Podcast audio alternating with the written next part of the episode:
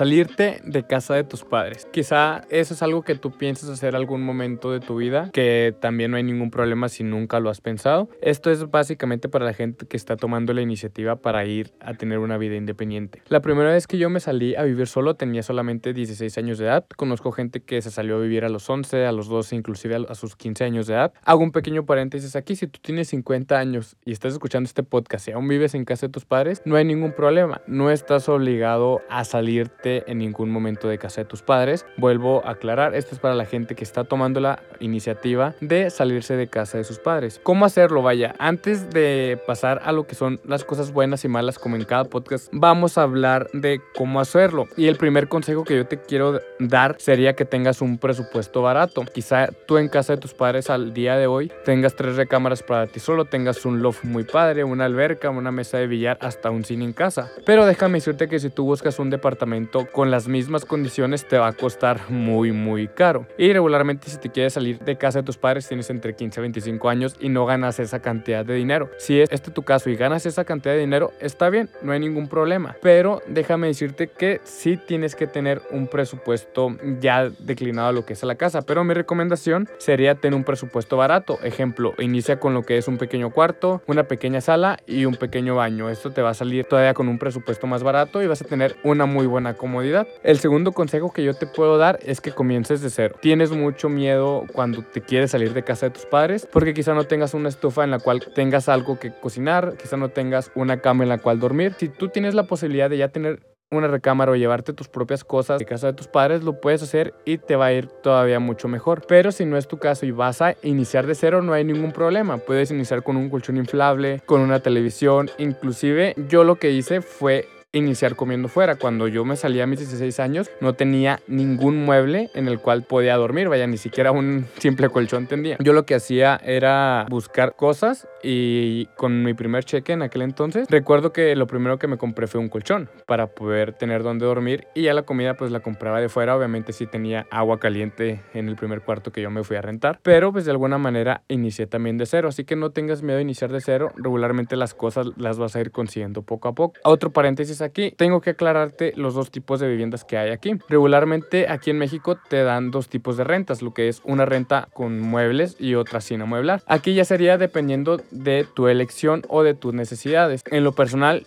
yo he tenido más departamentos amueblados porque yo me he pasado de ciudad en ciudad. Aquí si tú estás con muebles propios y te estás cambiando de ciudad, vas a tener muchísimos gastos al llevarte las cosas o vas a tener que venderlas para tú volverte a comprarte otras. En este caso, si ya tienes algo amueblado, basta con que estés moviendo solamente tu propia ropa y ya no vas a tener ningún problema. Otra cosa que vas a necesitar es cambiar tus hábitos, porque también hay muchas cosas malas que te van a estar pasando. No todo es color de rosa. Los hábitos te juegan un plan o un papel muy importante cuando inicias a vivir solo. Te das cuenta que la basura no se saca sola, te das cuenta que los platos no se están lavando o que tu ropa se lava sola. Y dirás, ah, no, pero yo en mi casa ya lo hago dos o tres veces diarias. Y está bien, pero ya cuando tú tienes tu propia casa o tu propio departamento, te torna aún más difícil la situación. Te doy un ejemplo. Si tú eres una persona que se levanta a las 5 de la mañana y tienes que ir a la escuela o tienes que ir a trabajar y ya regresas un poco cansado y dices, ah, ok, ya mañana lo hago, o si quieres pedirle un favor a tu madre o a tu padre, no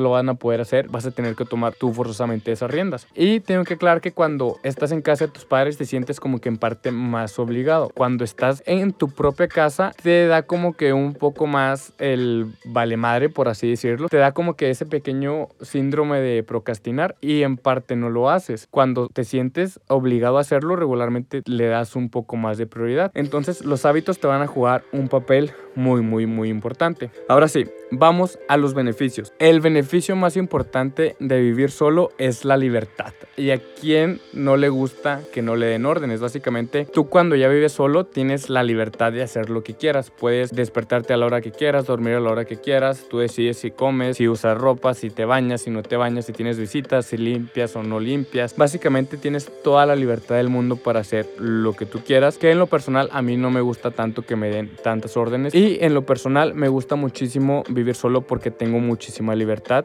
Puedo invitar amigos y puedo subirle muy bien a la música y no hay ningún tipo de problema. Otro beneficio que te puedo decir es que disfrutas, disfrutas muchísimo la estancia, el espacio. Si eres amante de los animales, disfrutas más el tiempo que tienes con tu mascota, con las plantas, o si solamente te gusta tener lo que es la privacidad, disfrutas al máximo cada momento, cada segundo que estás solo en tu casa porque es un ámbito, un ambiente muy muy diferente, es un ambiente muy relajante y muy a gusto. Otro beneficio también es que lo puedes compartir con roomies. Claro que esto es dependiendo de qué tipo de persona seas. En mi caso no me gusta, te voy a decir por qué, porque compartirlo con roomies ya incluye que tengas que compartir ciertas cosas y en lo personal en el modo de la limpieza yo soy muy delicado. Entonces hay roomies desde los que limpian hasta los que no limpian, de los que son ordenados y hasta los que no son desordenados. Entonces yo prefiero básicamente no tenerlos, pero es un buen beneficio cuando acabas de salirte a vivir solo, que compartes gastos, que compartes la compañía, entonces no hay ningún tipo de problema. Otro beneficio muy importante es la responsabilidad. Vaya que salirte a vivir solo te hace aún más responsable de lo que ya eres. Te responsabilizas a tener una fecha para limpiar, para tener ordenadas ciertas cosas, inclusive para pagar. Créeme que te vas a hacer aún más responsable de la persona que ya eres. Cosas malas, la verdad que esto no lo quería decir, pero de alguna manera tengo que decirles la cruel verdad conlleva